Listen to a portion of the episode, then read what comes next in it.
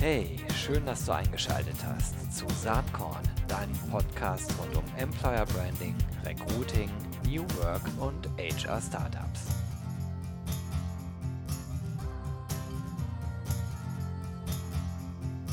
Ja, hallo und herzlich willkommen zum Saatkorn Podcast. Heute äh, finde ich ganz besonders spannend. Äh, in der HR-Szene wird viel über TikTok äh, diskutiert.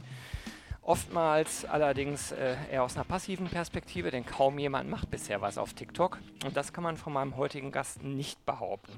Tobias Joost ist als Karriereguru auf TikTok, hat unglaubliche 175.000 Follower äh, bei 161 Videos und erzielt Klickzahlen, die äh, im mehrfachen Tausenderbereich liegen. Das finde ich faszinierend. Ganz herzlich willkommen heute bei Saatkorn Tobias. Hallo Gero, danke für die Einladung. Erzähl doch mal ganz kurz, was du vor deiner TikTok-Karriere, Guru-Karriere so getrieben hast. Wir hatten uns ja schon mal unterhalten. Ich finde das mega spannend. Und vielleicht kannst du auch erzählen, wie du dann auf TikTok gekommen bist und was jetzt deine Mission ist. Ja, sehr gerne. Also für mich schließt sich aktuell eigentlich der Kreis, denn äh, während der Schulzeit oder Unizeit habe ich mich immer noch so ein bisschen lost gefühlt. Keiner hat mich so richtig an die Hand genommen. Weder die Schule noch die Arbeitgeber, sodass ich dann erstmal in die Selbstständigkeit gestürzt bin habe dann hier in München, wo ich herkomme und auch jetzt wieder lebe, mit einem Obst- und Gemüse-Lieferservice gestartet, der mittlerweile in fünf Städten in Deutschland national aktiv ist. Und danach bin ich so vier Jahre in die Tech-Industrie reingeschlittert. Bin dort in Silicon Valley gestartet. Wir hatten da, also wir, meine ich, meine drei Mitgründer und ich, eine Finanzierungsrunde bekommen. Und dann sind wir da gestartet, haben Softwarelösungen für Großkonzerne gebaut, waren dann auch in Singapur vertreten und noch mit einem Standort in München und Berlin. Und ich hatte irgendwie immer schon das riesengroße Interesse daran, irgendwie junge Talente zu entwickeln. Also gerade als Startup ähm, hast du ja den hohen Anspruch, die besten Leute für dich zu gewinnen, obwohl du eigentlich kein Geld hast, um sie zu zahlen und auch keine Marke, äh, wo es wert wäre, für dich zu arbeiten. Und das war immer eine Riesenkunst. Das heißt, wir mussten damit punkten, dass wir eben extrem viel Wissen äh, vermitteln. Und das hat mir total viel Spaß gemacht sodass ich dann, nachdem beide Firmen in Konsequenz jetzt über die Jahre gut liefen und verkauft wurden, mir so ein bisschen kreativen Spielraum gegönnt habe und zu meiner persönlichen Leidenschaft gekommen bin, nämlich der Tatsache, dass ich eben junge Leute dabei begleiten möchte, sich karrieretechnisch total zu entfalten und eigentlich die Person zu sein, die mir immer gefehlt hat. Und so ist Karriereguru Anfang diesen Jahres äh, gestartet, mein alter Ego. Und äh, ich freue mich total, dass es so eine Entwicklung genommen hat. Super, ist echt beeindruckend. Ähm, machst du das denn ausschließlich auf TikTok oder gibt es den Karriereguru auch äh, in echt, in Anführungszeichen? Karriereguru gibt es noch auf YouTube. Ah, okay. Ja, Damit bin ich auch Anfang dieses Jahres gestartet. Aber ähm, ich mache jetzt keine 1 zu 1 Coachings im, im, in der Realität. Noch nicht, wer weiß, was da noch kommt. Aktuell mache ich das primär natürlich auf TikTok. Uh, YouTube, ist das dann Abfallprodukt?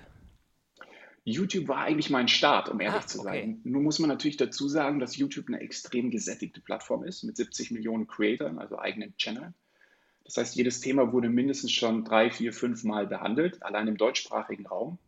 Und nun war ich dann auf TikTok der Erste und ähm, also der dieses Thema behandelt. Insofern habe ich natürlich von der organischen Reichweite profitiert und mittlerweile geht es bei mir nicht mehr nur unbedingt um den Content. Natürlich ist es nach wie vor wichtig, aber das ist, glaube ich, der normale Prozess eines Creators, dass irgendwann die Leute auch Lust haben, mir einfach dabei zuzusehen, wie ich Inhalte produziere.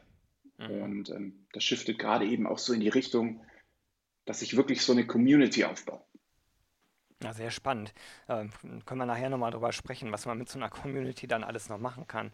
Aber es ist halt auch interessant, ne? wenn man auf YouTube äh, der, die Reichweitenzahlen so anschaut, die die sind ja komplett anders. Äh, du hast immer noch äh, hohe Abrufzahlen für die Videos, aber du hast nur 4170 Abonnenten versus äh, auf TikTok unglaubliche 175.000. Also da sieht man schon, mhm. da liegen Welten zwischen. Ne? Absolut. Ja, sehr spannend. Man ähm, kann das aber, ja, ja man kann das auch gut, gut begründen, denn, ähm, und das ist eines der Insights gewesen, die ich, als ich mit TikTok gestartet bin, auf die ich so gestoßen bin, nämlich dass die junge Zielgruppe eben keine Lust hat, hm, diese komplexen Themen, die ja aktuell oder die komplexen Themen, die die Berufs- und Arbeitswelt so umgarnen, eben dann nur in einem Videoformat zu konsumieren. Das heißt dann irgendwie ein 10, 20 Minuten YouTube-Video anzusehen. Nee, die möchten das wirklich ganz komprimiert, einfach verständlich präsentiert bekommen und deshalb funktioniert das auf TikTok so gut. Ja, diese Videos auf TikTok, die sind ja auch nicht ewig lang, äh, würde ich sagen. Ne? Wie lang sind die so? Fünf Minuten? Maximal 60 Sekunden. Okay. Also du, äh, da muss ich mir vom Content her vorstellen, dass du die ganzen Themen in leicht verdauliche Mini-Häppchen aufgliederst, ne? Das ist ganz genau richtig. Also für mich ist das so ein bisschen wie, wie die Bild-Headlines funktionieren oder generell Überschriften in Zeitungen. Ähm, die müssen eigentlich den komplexen Content, der dahinter steckt, auf den Punkt leicht verständlich konsumieren. Dass es irgendwie Aufmerksamkeit generiert und dass es Lust macht, das eben anzusehen. Und ähnlich funktioniert TikTok. Ich muss in den ersten fünf bis zehn Sekunden eines 40, 50 Sekunden Videos dafür sorgen, dass die Leute das wirklich weiter ansehen. Das ist nicht immer ganz leicht. Also da fließt sehr, sehr viel Arbeit auch rein, dass man die Themen so runterstrukturiert, dass die, die jungen Leute eben Lust haben, die Inhalte zu konsumieren. Also jeder, jedes Video ist bei mir auch Wort für Wort geskriptet, dass es wirklich auf den Punkt ist.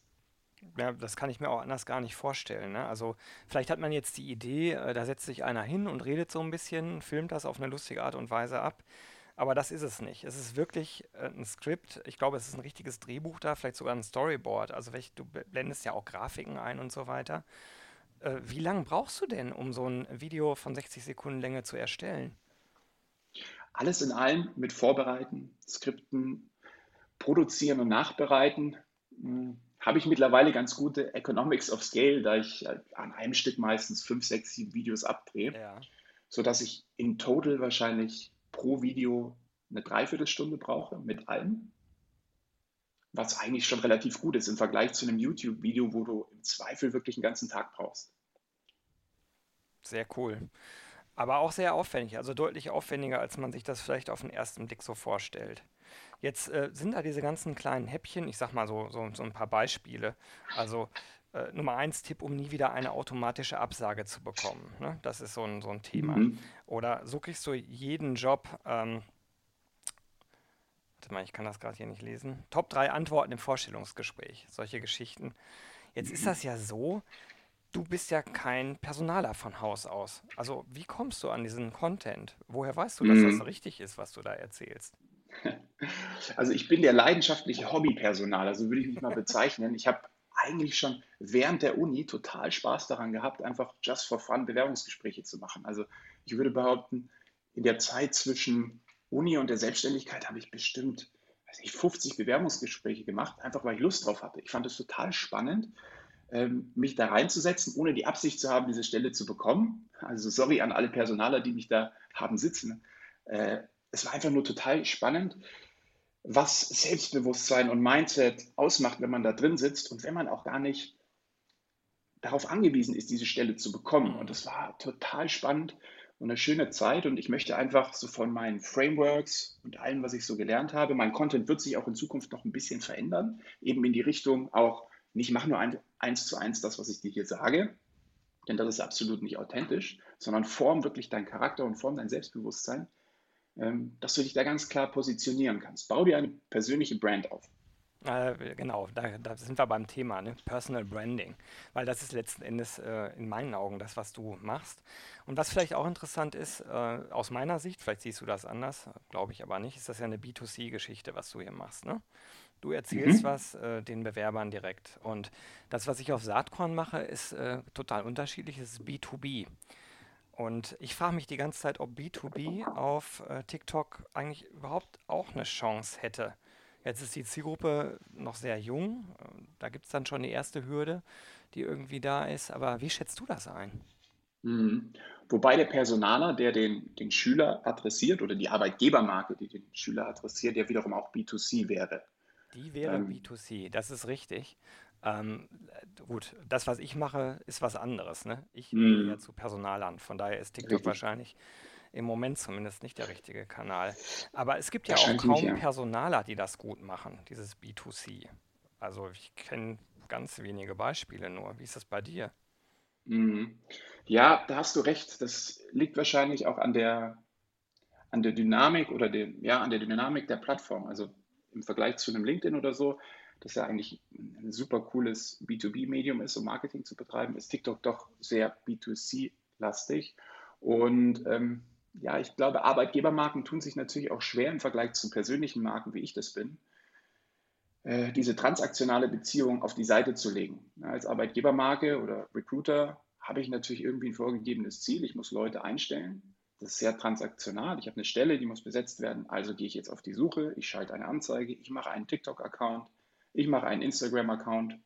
Dass das dann natürlich bei den Endnutzern nicht so authentisch rüberkommt wie jemand wie ich, der eigentlich gar keine Absichten hat, außer irgendwie täglich coolen Content zu produzieren, das ist auch klar. Naja. Und, ähm, äh, am, am, Ende, ich habe irgendwo ein Interview von dir gelesen, äh, dein Motto ist ja Give, Give, Give. Also ja. du gibst äh, Wissen preis, ohne erstmal im direkten Gegenzug irgendwas dafür zu verlangen. Äh, zur Monetarisierung dahinter können wir gleich nochmal ein bisschen was erzählen. Und das ist natürlich ein ganz anderer Ansatz, als wenn ein Arbeitgeber sagen würde, so, ich erzähle jetzt hier Bewerbungstipps, aber so ganz altruistisch wäre das ja nie, weil man will natürlich den Bewerber fürs eigene Unternehmen gewinnen. Ne? Ja, allerdings ist es natürlich auch sehr kurzfristig gedacht. Die Absolut, kurzfristige Brille. Ne?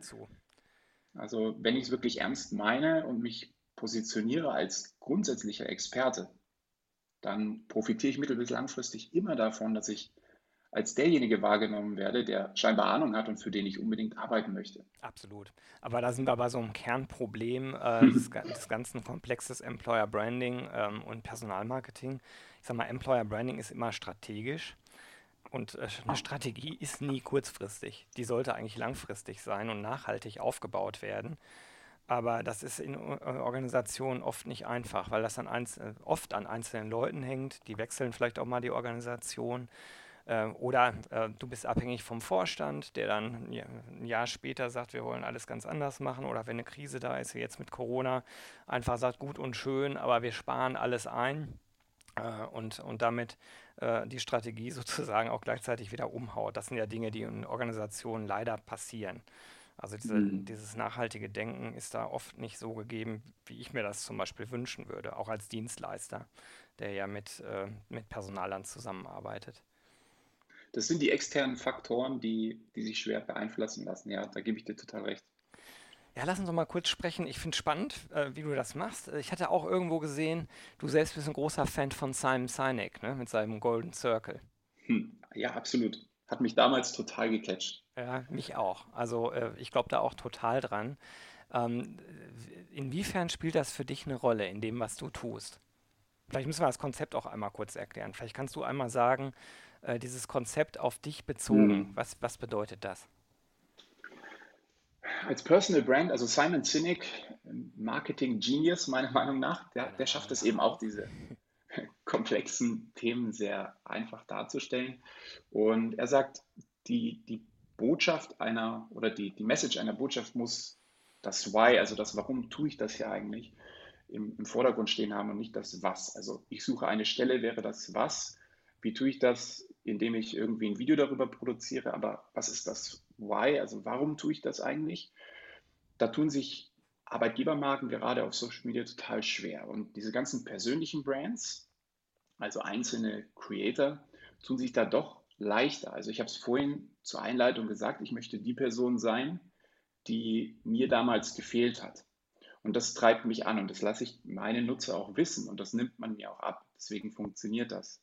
Jetzt kann eine Arbeitgebermarke schlecht sagen, ich wäre immer gerne der, der mir gefehlt hat. Also da muss man sein eigenes Why entwickeln und das sollte im Vordergrund stehen. Und ich glaube, Arbeitgebermarken können von den persönlichen Brands einiges lernen. Da kann man sich schon viel abschauen, unabhängig von diesen ganzen externen Faktoren. Ich denke, da kommt es einfach auf die Story an und ähm, wie man das entsprechend rüberbringt. Absolut. Übrigens sind wir da komplett einer Meinung. Äh, ich meine, in meinem Hauptjob, jetzt neben Saatkorn, bin ich ja Geschäftsführer einer Agentur, Territory Embrace. Und wenn wir äh, Employer Brands aufbauen, dann arbeiten wir auch mit dem Golden Circle und auch genau mit der Why-Frage. Also mhm. warum sollte ich zur Hölle ausgerechnet für dieses Unternehmen arbeiten und nicht für ein anderes Unternehmen oder mich selbstständig machen? Die Frage, die muss eigentlich beantwortet werden. Ne? Und die lässt sich nicht beantworten, indem ich sage, mein Why ist, dass ich gut zahle, Absolut. dass man bei mir Work-Life-Balance hat. Das ist nicht die Story. das sind Hygienefaktoren, die kann auch jedes andere Unternehmen bieten, sondern wo komme ich her als Unternehmen? Was ist meine Kern-DNA? Ganz genau. Aber da brauche ich dir gar nichts erzählen. Werten und äh, sozusagen äh, written und unwritten Rules, wie geht man miteinander um, wie ist die Unternehmenskultur beschaffen. Also wirklich sehr tief äh, liegende Faktoren, die man auch nicht von heute auf morgen einfach so ändern kann. Stimme ich dir zu 100% zu. Cool. Spannend. Also Personal Brand auf TikTok äh, scheint im Moment noch äh, eine Möglichkeit zu sein, wenn man sich das bei dir so anschaut. Aber jetzt äh, mit deinem Werdegang, du bist erfolgreicher Unternehmensgründer ähm, und könntest mit deiner Zeit ja auch was anderes anstellen. Jetzt vermute ich mal, du machst es nicht nur aus Lust und Laune. Vielleicht bist du in der, in der glücklichen Situation, das tun zu können, aber vielleicht willst du damit ja auch ein bisschen Geld verdienen. Wie sieht denn die hm. Monetarisierung aus von Karriereguru? Also natürlich bin ich geschäftstriebig, das ist natürlich klar. Für mich ist das aktuell dieser mittel- bis langfristige Invest. Ich finde es einfach total spannend, täglich neue Dinge zu lernen, auch die Dynamiken einer Personal Brand zu verstehen und wie schnell schaffe ich es in einem Bereich, in dem ich zuvor eigentlich gar nicht aktiv war, nämlich dem HR-Bereich, Fuß zu fassen. Und ähm, das war so der primäre Grund, der mich in der Anfangsphase angetrieben hat und auch nach wie vor tut. Nun ist es so, dass ich natürlich den Monetarisierungsgedanken habe. Das passiert aktuell über Kooperationen mit Firmen, die ich eben clever und nicht, nicht so plakativ in meine Videos mit einbaue. Also so ein klassisches Influencer-Marketing. Äh, ich habe vor, vor ein paar Wochen meine Webseite gelauncht, wo ich eben über unterschiedliche Art und Weisen mit Firmen aktuell zusammenarbeite, was aber langfristig gar nicht äh, der Fokus ist, den ich verfolgen möchte, sondern ich möchte schon auch Produkte entwickeln, die sich an die Zielgruppe richten. Also meine Zielgruppe Schüler, Studenten, Berufseinsteiger. Und äh, da ist einiges geplant. Das ist mit sehr, sehr viel Aufwand verbunden, denn man muss natürlich schon sagen, der Content, den ich dann am Ende auch abmonetarisieren möchte, der muss sich ja ähm, doch deutlich nochmal differenzieren von dem, was ich täglich kostenlos liefere. Also da ist einiges in der Mache. Ich möchte möglicherweise wirklich auch akademisch fundierte ähm, Produkte über Lizenzrevenues auch an ganz, ganz junge äh, Leute abmonetarisieren. Allerdings wirklich in einem Fünfjahresfokus. Aktuell funktioniert alles in der Zusammenarbeit mit Firmen. Hm, heißt, ich gebe in, im Zweifel irgendwelche Workshops, wie präsentierst du dich denn? Äh, als Arbeitgeberbrand. Oder eben es sind diese unmittelbaren äh, Videokooperationen und so weiter. Also da gibt es verschiedene Arten und Weisen. Mich erinnert das Ganze so ein bisschen äh, an die Karrierebibel. Ähm, vielleicht kennst du mhm. die. Das ist, äh, was, was, du machst, äh, würde ich im Moment, und vielleicht werde ich dir damit gar nicht gerecht, aber ich würde es als Karrierebibel 2.0 bezeichnen. Kannst du damit was anfangen, oder? Hm. Ja, absolut. Also ähm, der Jochen ist es, glaube ich. Ja, ja, genau, Jochen May. Der das macht. Und finde ich total cool. Ja, also das ist eine Content-Maschine, die Karrierebibel, ähm, in schriftlicher Form. Bei mir ist das eben alles auf dieser Bewegtbildform. Wobei der Jochen, glaube ich, auch mal äh, Richtung YouTube da gestartet ist. Ja. Und ich würde das in jedem Fall vergleichbar sehen. Wir haben einfach ein unterschiedliches Why, nehme ich an. Aber so grundsätzlich geht es in die richtige Richtung, ja? oder in die gleiche Richtung. Ja, sehr spannend. Da sieht man halt auch, äh, was Kanäle in Anführungsstrichen so anrichten können. Ne? Also ich finde das sehr spannend, weil die Karrierebibel im Grunde genommen ja äh, dann äh, in digitaler Form übernommen hat, was früher mal Karriereratgeber waren, also Bücher in erster Linie. Mhm.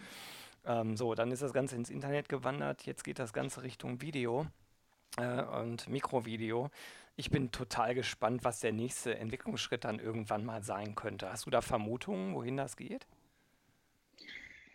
Sehr interessante Frage. Also ich glaube, dass wir sicherlich noch mal fünf bis zehn Jahre haben, wo vor allem Video noch deutlich stärker und deutlich, deutlich schnelllebiger. Ich meine, diese Kurzvideos, das klingt für, für ganz viele aus der Generation Y und X ähm, so von wegen, Mensch, da was soll man denn in 60 Sekunden vermitteln können?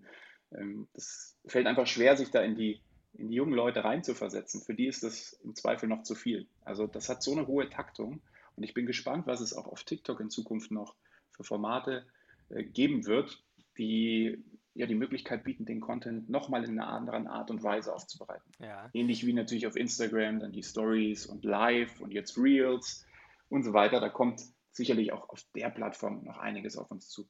Jetzt sind wir im Moment ja in dieser, in dieser ganzen Corona-Phase. Ich selber habe äh, vier Kinder, von denen drei noch schulpflichtig sind. Und diese drei, äh, davon ist eins sozusagen in, in deinem Zielgruppenraum. Die beiden anderen sind mit äh, 10 äh, und 8 noch, äh, noch zu klein, als dass sie selbst ein Smartphone hätten. Das wird sich jetzt bald allerdings bei der einen natürlich ändern. Aber kannst du dir vorstellen, dass auch Lerninhalte ähm, in so eine Richtung wandern. Weil darüber sprechen wir ja eigentlich gerade. Du vermittelst ja letzten Endes Wissen in, äh, in snackartiger äh, Mikroversion, äh, Form, Videoform.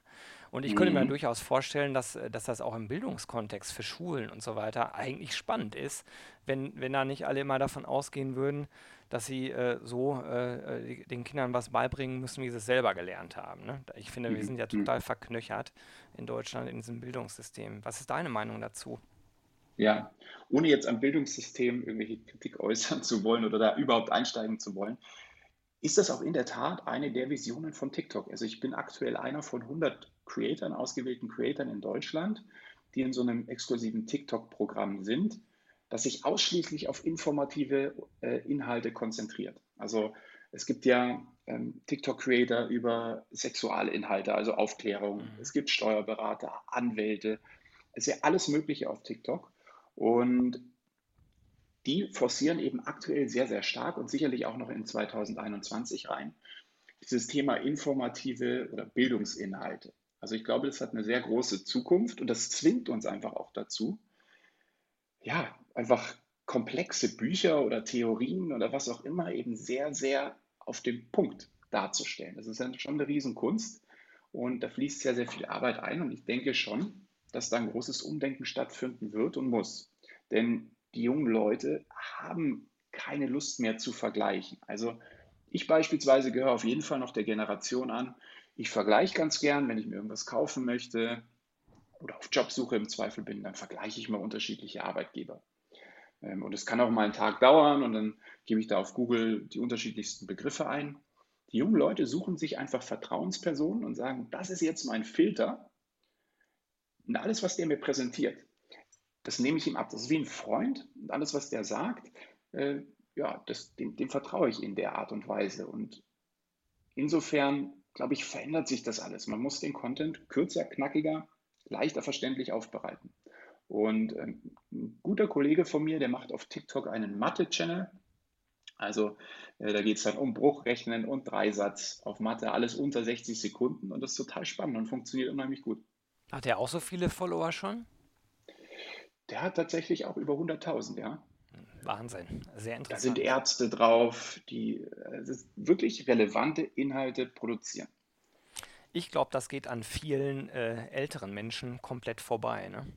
Also wenn ich mir mich selber anschaue, ich halte mich für digital relativ fit und firm und habe bis einschließlich Instagram alles selber sofort mitgemacht, ausprobiert, äh, um zu wissen, wie es läuft. Bei TikTok habe ich mich selber schwer getan. Ehrlicherweise erst nach unserem ersten Gespräch vor ein paar Wochen mir selbst mal einen Account zugelegt und mal so ein bisschen beobachtet, was da so passiert.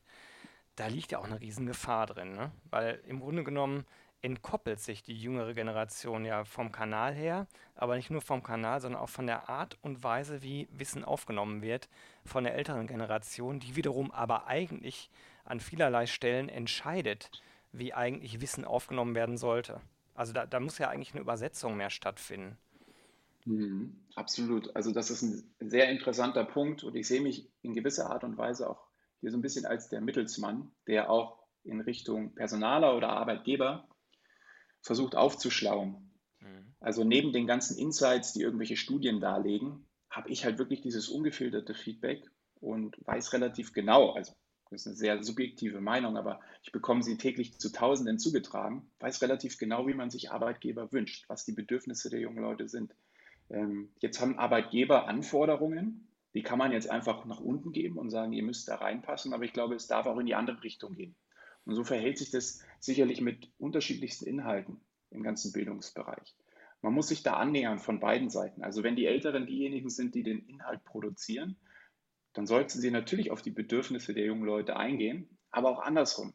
Ich kann jetzt nicht irgendwelche utopischen Bedürfnisse aufrufen, ohne mich an die Anforderungen anpassen zu wollen. Also, das ist äh, dieser letzte Satz von dir oder Halbsatz, den, da muss ich schmunzeln, weil das tun auch heute und vielleicht jetzt und, äh, in der Corona-Zeit gerade wieder ganz viele Arbeitgeber. Ne? Die malen sich ihr Wunschbild und sagen, so muss es sein und wer da nicht reinpasst, der wird halt nicht eingestellt. Funktioniert natürlich nur in Arbeitgebermärkten. Und in den letzten Jahren hatten wir ja eigentlich eine Entwicklung, die genau in die andere Richtung ging. Ne? Also wo ich meinen Kunden mhm. immer gesagt habe, ihr könnt zwar euer Wunschbild dahin malen, das wird nur keiner erfüllen. Es wäre sinnvoller, sich mit der Zielgruppe auseinanderzusetzen und äh, zu versuchen, da eine Passung herzustellen. Ist im Grunde genommen genau das, äh, was du sagst oder wie ich dich zumindest verstehe. Das, das hast du in unserem Gespräch vor, vor ein paar Wochen eben so schön gesagt. Also der Shift weg von Arbeitgeber wieder hin zu Arbeitnehmermarkt, beziehungsweise andersrum, punktuell oder vielleicht auch auf längere Zeit. Und hier muss man eben natürlich schnell versuchen, ähm, ja, sich da auch ordentlich zu etablieren. Also bin ich so flexibel als Organisation, als dass ich auf diese Schwankungen und wer weiß, was da alles noch kommen wird in den nächsten Monaten und, und Jahren, kann ich darauf reagieren. Weil wenn ich da so meine eingefahrene Strategie äh, verfolge, dann kann das natürlich auch irgendwie nicht so gut ausgehen. Absolut. Du, lass uns noch mal kurz ein paar Minuten, äh, weil die Zeit ist schon unglaublich vorangeschritten, äh, über, ähm, über TikTok als, äh, ich sag mal, gefährliches Instrument äh, reden, denn darüber wird ja auch viel geschrieben, geredet, vor allen Dingen da auch wieder von älteren Menschen, die oft nicht so viel Einblick haben in äh, das, was die Jüngeren gerne sehen äh, und aufnehmen wollen. Aber das, das ist sozusagen jetzt, jetzt ein Aspekt, den haben wir jetzt behandelt. Aber äh, TikTok steht ja massiv in der Kritik. Stichwort China, Datenklau, Datenüberprüfung, Zensur etc. Was ist denn deine Meinung dazu? Sicherlich eine berechtigte Diskussion. Eine Diskussion, die oh, viele, also könnten wir wahrscheinlich auch eine eigene Folge äh, drehen. Ich versuche das mal irgendwie das aus, aus meiner Sicht auf den Punkt zu bringen. Also zunächst glaube ich mal, dass TikTok wie jede andere Plattform gerade erwachsen wird und ganz viele Fehler macht. Uh, unabhängig jetzt von dem Einfluss des chinesischen Staates. Also ja, TikTok als Plattform an sich macht viele Fehler. Das heißt, äh, wurden irgendwie Inhalte rausgekürzt oder ähm, ja, da sind ganz, ganz viele unschöne Dinge passiert und die hat man geändert. Man konnte es aber auch schön an Plattformen wie Facebook und auch wahrscheinlich nach wie vor noch beobachten, dass hier immer wieder mal Fehler, vielleicht sogar auch bewusst Fehler gemacht werden, um sie im Nachhinein dann eben auszubessern nur aufgrund der Tatsache eben schnell wachsen zu wollen. Dieses ganze politische Thema, das kann ich schwer beurteilen. Also was ich weiß, ist, dass sechs Millionen Nutzer in Deutschland diese Applikation nutzen. 69 Prozent davon gehören der Generation Z an, ähm, sind also so zwischen, mal, hauptsächlich zwischen 16 und 24. Und das kann ich erstmal nicht wegdiskutieren. Das ist Fakt und das ist da. Und damit muss ich umgehen. Wenn ich jetzt als Arbeitgebermarke, und ich bringe das jetzt mal in den Kontext, kann ich natürlich sagen, nein, wir möchten unsere Brand nicht beschmutzen und ich möchte da nicht drauf und deswegen ist TikTok alles nichts und hoffentlich wird es bald zerschlagen. Dann ist es eine Möglichkeit. Eine andere Möglichkeit wäre, na gut, wie gehe ich damit jetzt konstruktiv um? Also die 5,5 Millionen Nutzer oder, oder 4 Millionen Nutzer in der Generation Z, die ich gerne ansprechen möchte, die sind da trotzdem noch drauf. Also solange der deutsche Staat TikTok nicht verbietet, was wahrscheinlich auch nicht kommen wird. Mal sehen. Also das heißt, wie gehe ich damit um? Und ähm, dann muss man Alternativen finden. Wie kann ich das Tool möglicherweise für Marktforschungszwecke benutzen? Kann ich möglicherweise mit Leuten, die bereits drauf sind, kooperieren? Wie kann ich damit umgehen? Und deshalb glaube ich, die Diskussion wird gerade sehr eindimensional geführt und leider nicht, weil leider wieder aus äh, sehr egoistischen Gründen. Heißt, meine Arbeitgebermarke darf nicht beschmutzt werden. Leider geht es wieder zu wenig um die Zielgruppe. Und ich sehe das Ganze total neutral. Ich würde niemanden aufzwingen wollen, auf diese Plattform zu gehen. Das ganze Thema westliche gegen östliche Welt, das möchte ich gar nicht aufgreifen. Da bin ich politisch neutral. Hm. Ja, das ist mal ein, ein kurzer Abriss von meiner Seite. Nach den aktuellen Meldungen, Stichwort Microsoft, wer weiß, was da passiert. Wer weiß, Richtig. Wenn die zuschlagen, ob dann plötzlich alles wieder normal ist, Und dann ist obwohl es alles die gleiche App ist. weil China nicht mehr beteiligt ist. Das ist Richtig, jetzt sehr richtig. ironisch gemeint. Ich hoffe, das kommt auch so Ja. rüber, denn ich teile deine Ansicht. Ähm, ich selbst bin ja auch nicht seit gestern erst in dieser ganzen Szene und wir haben das bei Facebook damals erlebt, wir haben es bei Instagram erlebt, bei YouTube.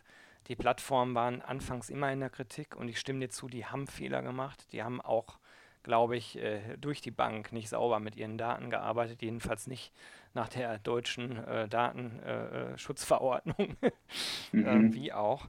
Und das ist bei TikTok natürlich nicht anders. Und deswegen frage ich mich, warum äh, bei TikTok ein anderes Verhalten angesagt ist. Klar, China äh, als politisches System ist sicherlich kritisch zu sehen, aber das finde ich dann auch wieder sehr, sehr weit ge äh, gesprungen. Also äh, esse ich jetzt auch kein chinesisches Essen mehr als Beispiel? Muss man sich ja dann auch die Frage stellen, ne? Es ist, wie gesagt, das Thema, und ich möchte es einfach nochmal wiederholen, nur weil ich als Arbeitgebermarke oder wie auch immer ähm, nicht möchte oder es nicht gut finde, auf TikTok vertreten zu sein, ist dennoch diese Zielgruppe, die ich adressieren möchte, dort drauf. Und das hat seine Gründe. Also, und selbst wenn ich nur TikTok nutze, um zu lernen, wie die jungen Leute gerne angesprochen werden möchten, wie sie Inhalte konsumieren, das reicht ja schon. Ähm, die bleiben da drauf. Die bekommt man jetzt nicht von heute auf morgen weg, nur weil man sagt, äh, ich als Arbeitgebermarke zeige mich jetzt hier nicht. Das interessiert die jungen Leute relativ wenig, weil dann gehen sie zu dem, der da drauf ist. Äh, Klingt so blöd. Ähm, möglicherweise müssen dann vielleicht Eltern bessere Arbeit leisten, indem sie ihre Kinder darauf hinweisen, dass es vielleicht nicht so gut wäre, dort drauf zu sein. Aber ich glaube, als Arbeitgebermarke darf man sich jetzt nicht rausnehmen und sagen, ähm, TikTok ist schlecht und wer dort drauf ist, der ist auch nicht gut. Was, glaube ich, äh, dieser Podcast äh, zumindest äh, nachgewiesen hat. Äh, mir hat es super, super viel Spaß gemacht, mit dir zu sprechen, Tobias. Und äh, ich glaube, das wäre eine Zweitauflage irgendwann wert, wenn vielleicht ein bisschen mehr Ruhe in diese ganze Diskussion gekommen ist oder wenn, ich sag mal, fundamentale Entscheidungen auf TikTok-Seite gefallen sind. Wie gesagt, man muss abwarten, was da passiert. Ich werde auf jeden Fall weiterverfolgen, was du als Karriereguru so machst und wünsche dir ganz viel Spaß und Erfolg bei deinen Aktivitäten. Ganz, ganz herzlichen Dank, dass du dir die Zeit genommen hast, heute hier auf Saatkorn dabei zu sein. Ich freue mich auch total. Herzlichen Dank, Gero, und bin mir auch relativ sicher, dass es da noch genug Diskussionsstoff in Zukunft geben wird. Danke nochmal. Ja, dann sagen wir für heute Tschüss und einfach mal bis bald.